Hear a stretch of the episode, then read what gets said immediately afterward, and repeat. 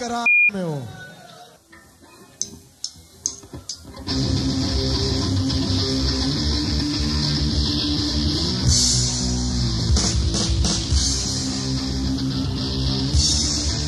Fascistas!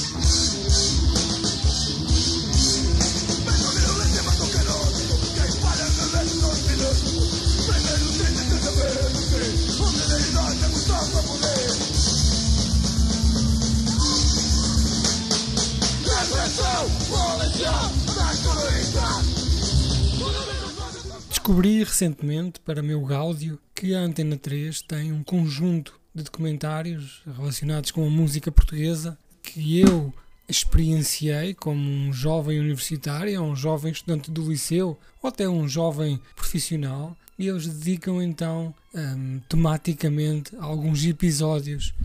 certas áreas da música portuguesa. Estão também no Letterboxd, o que significa que podemos ver e clicar e dar votação, não é? Porque existe esta regra não falada que se não está no Letterboxd nós não vimos, mas estes documentários da Antena 3 Docs estão todos lá. Eu já falei aqui do Uivo, de António Sérgio, da carreira deste que é o nosso educador musical nacional, o homem que sozinho levou o país às costas para nos ensinar o que é música.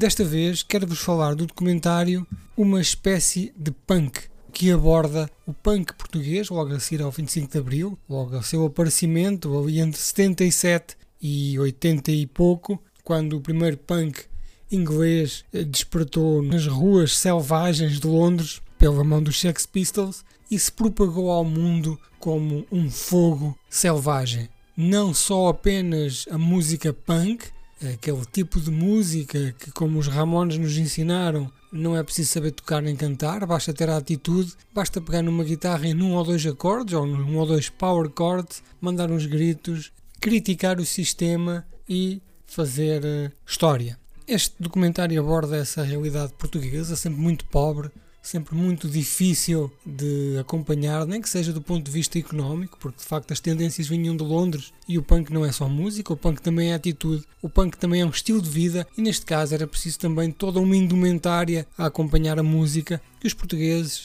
teriam que improvisar, como se fala aqui neste documentário. Fala-nos das fases iniciais das primeiras bandas punk que não poderemos considerar 100% punk, porque o punk quando dissolvido neste caldo musical que é Portugal, vai-se depois transformar noutra coisa. Mas temos aqui, por exemplo, exemplos como os chutes e pontapés ou os UHF que vieram de uma primeira vaga dessa influência punk. Os UHF que hoje em dia são uma banda que pode até parecer um bocadinho tépida, uma banda boomer, mas de facto tem uma importância vital e poderosíssima daquilo que foi o primeiro rock, o primeiro hard rock a primeira música que veio destruir as convenções daquilo que era a cantiga, a canção nacional. Os chutes e pontapés, que aqui aparecem noutro formato, os chutes e pontapés hoje em dia têm esta fama do tipo comum, de homens do povo, mas eles inicialmente o que os fez vir cá para cima é que eles aliados já a saberem tocar, não é? Serem dos poucos que sabiam tocar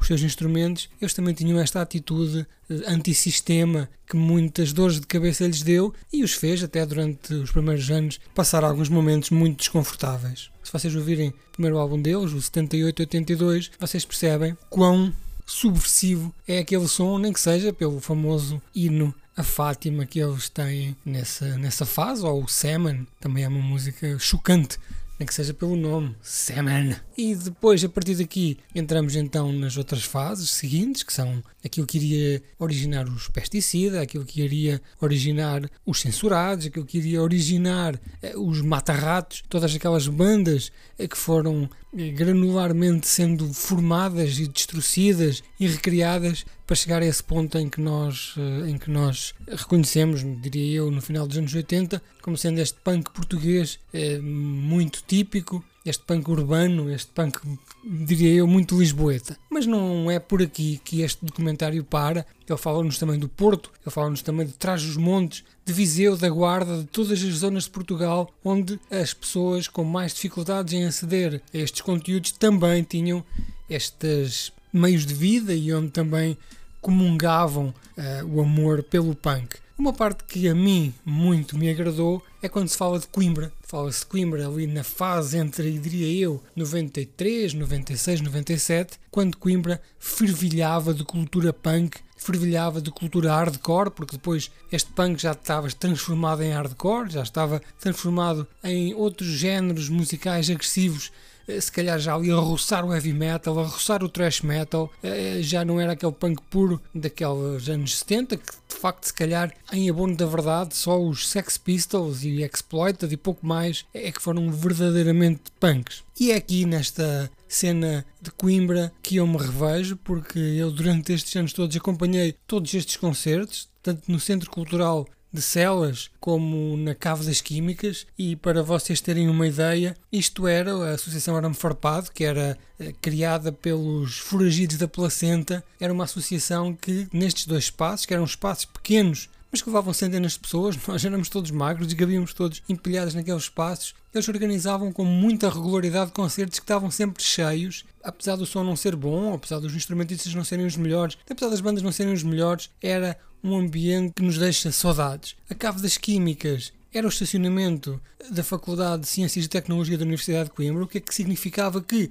só se podia começar a montar o material depois de todos os professores tirarem os carros, que às vezes era à meia-noite. E as bandas começavam a tocar às 3, 4 da manhã e às 6 e meia tínhamos que sair porque os professores estavam à porta, alguns, para entrar. Os concertos no bairro de Celas eram numa pequena associação que eu frequento ainda com alguma regularidade, vou lá beber café e respirar aquele ar e dizer ao senhor, ah, eu vim aqui quando era criança. Ok, o senhor é um velho. Pois, isto de facto já foi há 30 anos que aconteceu. Esta associação tem um pequeno pavilhão onde a malta se juntava ali e bebia uns copos e estava ali a noite toda a ouvir bandas punk, como os tais Foragidos da Placenta, os Emas Foice, o Jude Sabão, que é uma banda que eu adorava e que nunca mais uh, ouvimos falar e nem falam no documentário, os Catacumba, os Tomates Noise, toda esta malta fala naquele documentário, todos eles adultos, eh, todos eles já com um ar responsável de quem tem família filhos e um emprego e falam com o mesmo sorriso que eu estou a falar aqui agora. Portanto, vocês podem encontrar isto na página da RTP, RTP Play, na página da Antena 3, no YouTube, todos com excelente qualidade, não é preciso piratearem, é só chegar lá, carregar no Play, colocarem esse sorriso maroto e ficarem durante 60 minutos a apreciar aquilo que já foi e que infelizmente já não é. um